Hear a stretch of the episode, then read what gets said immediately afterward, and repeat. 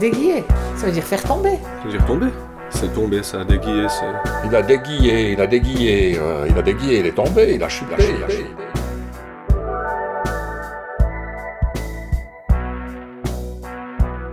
Bienvenue dans Déguiller le patriarcat, la série d'été de Pour de vrai consacrée aux luttes féministes en Suisse.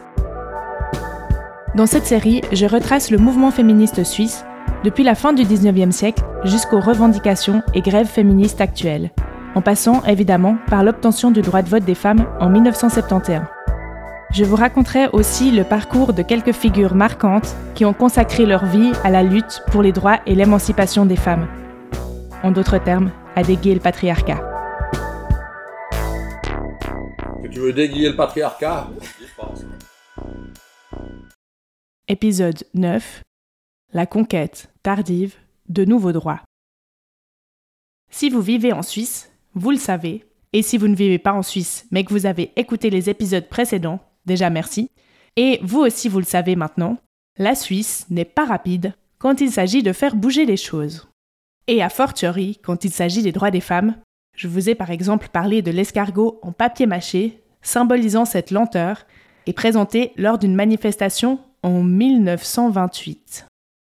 Si là vous voyez pas de quoi je parle, je vous rappelle que la série Déguiller le patriarcat est pensée pour être écoutée dans l'ordre, et donc je vous invite à écouter les autres épisodes avant celui-ci. On arrive bientôt à la fin de cette série, et donc on se rapproche de l'époque actuelle.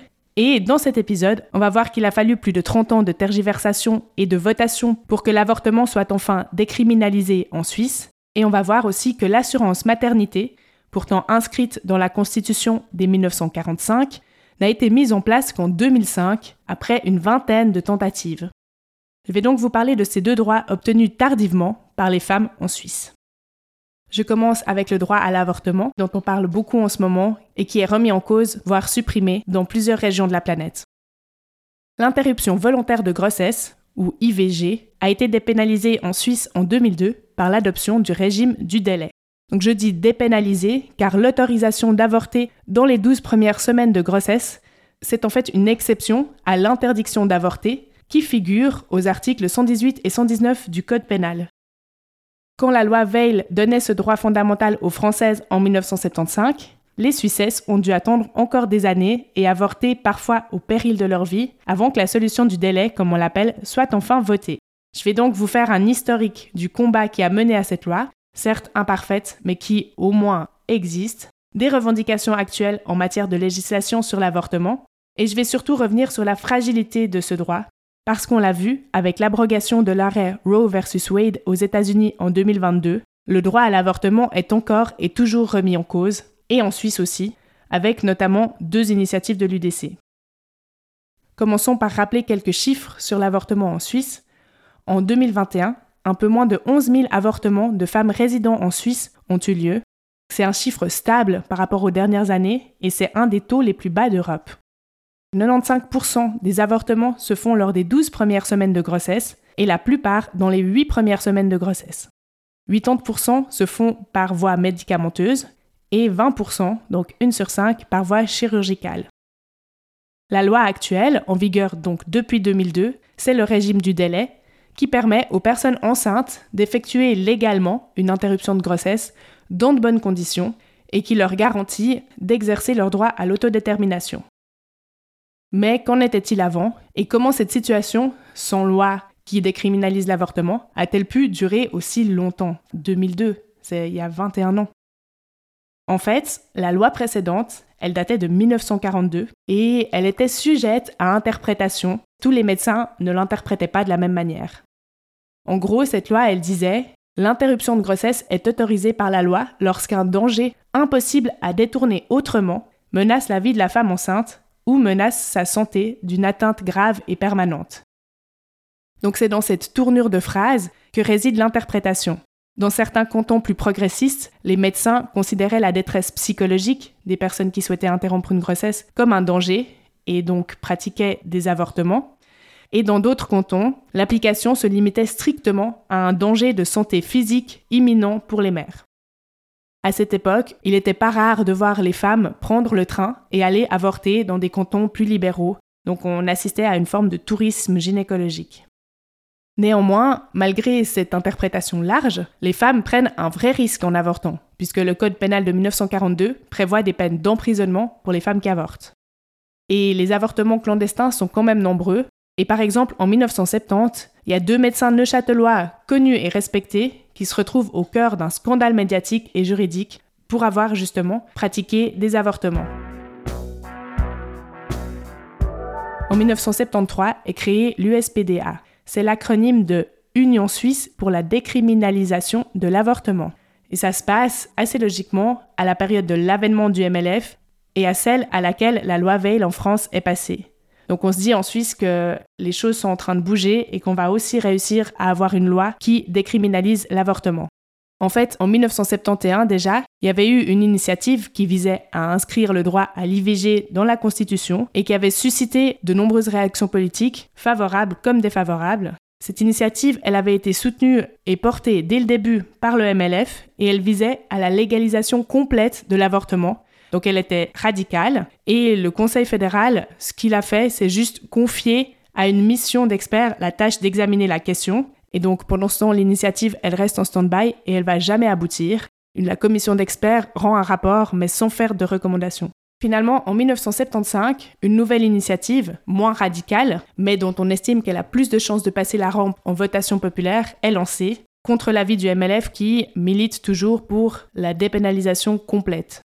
Cette nouvelle initiative propose cette fois d'ajouter la solution du délai à la loi plutôt que de sortir complètement l'IVG du Code pénal.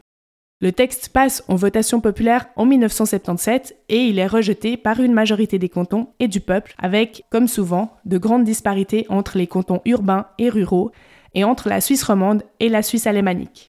Par exemple, Bâle-Ville et Genève acceptaient le texte à 60 et 70 alors que le oui ne remporte même pas 10% à Appenzell intérieur et 17% en Valais. Évidemment, à côté de ça, pour contrer ces tentatives de libéralisation de l'avortement, les milieux catholiques lancent en 1979 l'initiative Oui à la vie, qui vise à renforcer la criminalisation de l'IVG. Elle passe en votation et, ouf, est refusée en 1985. Presque 25 ans après la première votation sur la solution du délai, c'est pratiquement la même loi qui est soumise au vote, mais les mentalités ont bien changé. Le régime du délai, donc qui dépénalise l'interruption de grossesse si elle est pratiquée dans les 12 premières semaines qui suivent les dernières règles, sur demande écrite de la femme enceinte, et si une situation de détresse est invoquée, donc cette solution du délai est approuvée par 72,2% des voix. Le même jour, une autre initiative populaire qui vise à interdire tout avortement récolte 18% des suffrages. La Suisse en 2002, adapte enfin sa législation et rejoint les pays libéraux en matière d'IVG. Mais c'est pas la fin de l'histoire, parce qu'en fait, avec la réglementation actuellement en vigueur dans le Code pénal, l'interruption de grossesse est en principe punissable et n'est possible que si la personne concernée fait formellement valoir une situation de détresse. Donc cette loi, même si elle a le mérite d'exister, elle constitue de fait un obstacle à l'accès à l'avortement et elle contribue à la stigmatisation des personnes qui ont recours à cette intervention et aussi elle pèse sur le personnel de santé qui doit faire toutes sortes de démarches. Et c'est pour ça que le 2 juin 2022, dans la foulée de l'abrogation de l'arrêt Roe vs Wade qui garantissait le droit à l'avortement dans tous les États des États-Unis depuis 1973, la conseillère nationale vaudoise Léonore Porchet, qui est aussi présidente de Santé sexuelle suisse, a déposé une demande officielle pour que la loi sur l'avortement soit supprimée du Code pénal, au titre que l'IVG ne doit plus être considéré comme un crime, et doit disposer d'une nouvelle loi sur la santé sexuelle. En fait, c'est exactement ce que demandait le MLF dans les années 70. On peut aussi rappeler que la législation suisse actuelle, elle va à l'encontre des lignes directrices de l'OMS datant de 2022 qui recommandent la dépénalisation complète de l'avortement. Le 31 janvier 2023, Santé sexuelle suisse a remis à la chancellerie fédérale la pétition Ma santé, mon choix, munie de 11 000 signatures et soutenue par de nombreuses organisations qui demandent une nouvelle loi. Malheureusement, malgré cette large mobilisation des milieux concernés, la commission juridique a décidé de ne pas sortir l'IVG du code pénal. Aussi, une loi spécifique, ça garantirait la fin des attaques sur le droit à l'avortement, qui sont encore nombreuses actuellement, de la part des partis conservateurs, l'UDC en tête, En février 2022, il y a eu deux initiatives populaires qui ont été lancées et elles étaient contre les avortements jugés précipités ou à l'inverse jugés tardifs, sous les noms de La Nuit porte conseil et Sauver les bébés viables. Bon déjà rien que les noms au secours, mais heureusement, la récolte des signatures de ces initiatives soutenues par les n'a pas abouti parce qu'en fait ils n'ont pas récolté les 100 000 signatures nécessaires. On va pas devoir voter là-dessus, mais quand même, ça montre une fois de plus que le droit à l'avortement, c'est un droit qui n'est pas garanti.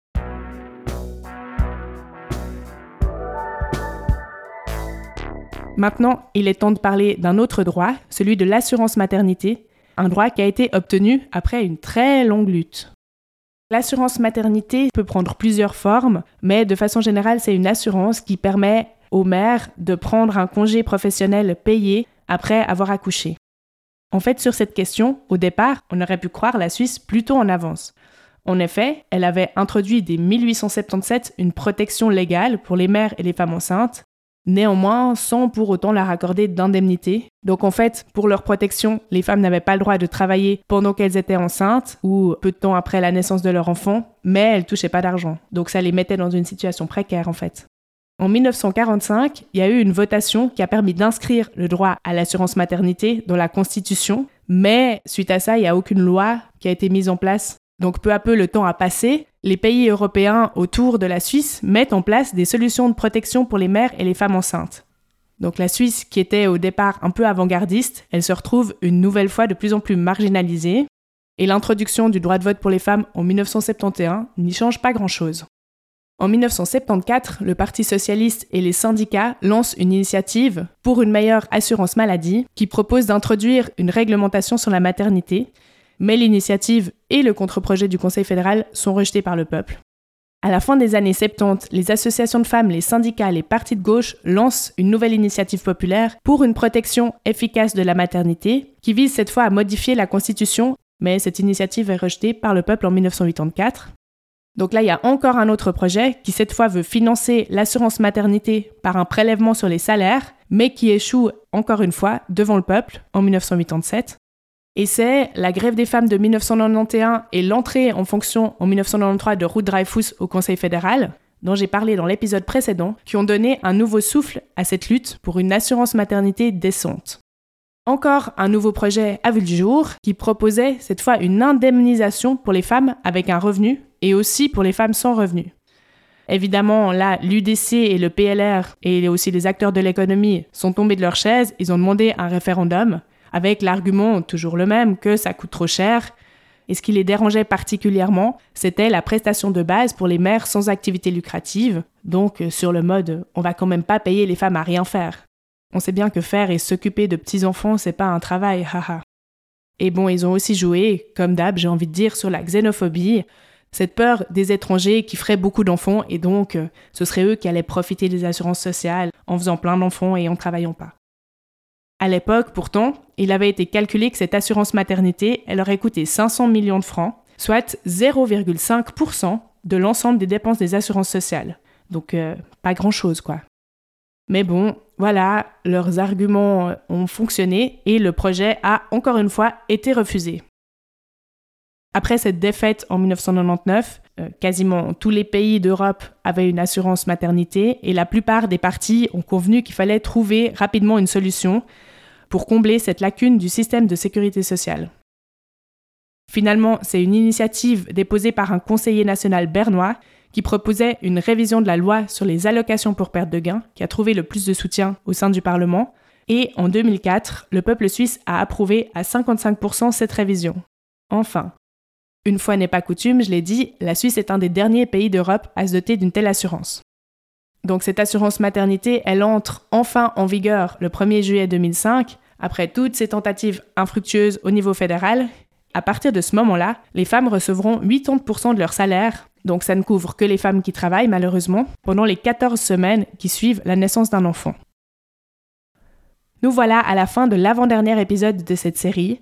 Pour conclure, je dirais simplement que une fois encore, rien n'a été de soi, rien n'a été facile, et tous les droits acquis ont fait l'objet de multiples luttes. Il est important de s'en souvenir et d'en parler. Je vous remercie pour votre écoute fidèle depuis le début de cette série. On se retrouve la semaine prochaine pour le dernier épisode où l'on parlera des luttes en cours, des revendications actuelles et je vous expliquerai pourquoi j'ai tant aimé préparer et produire cette série. À la semaine prochaine!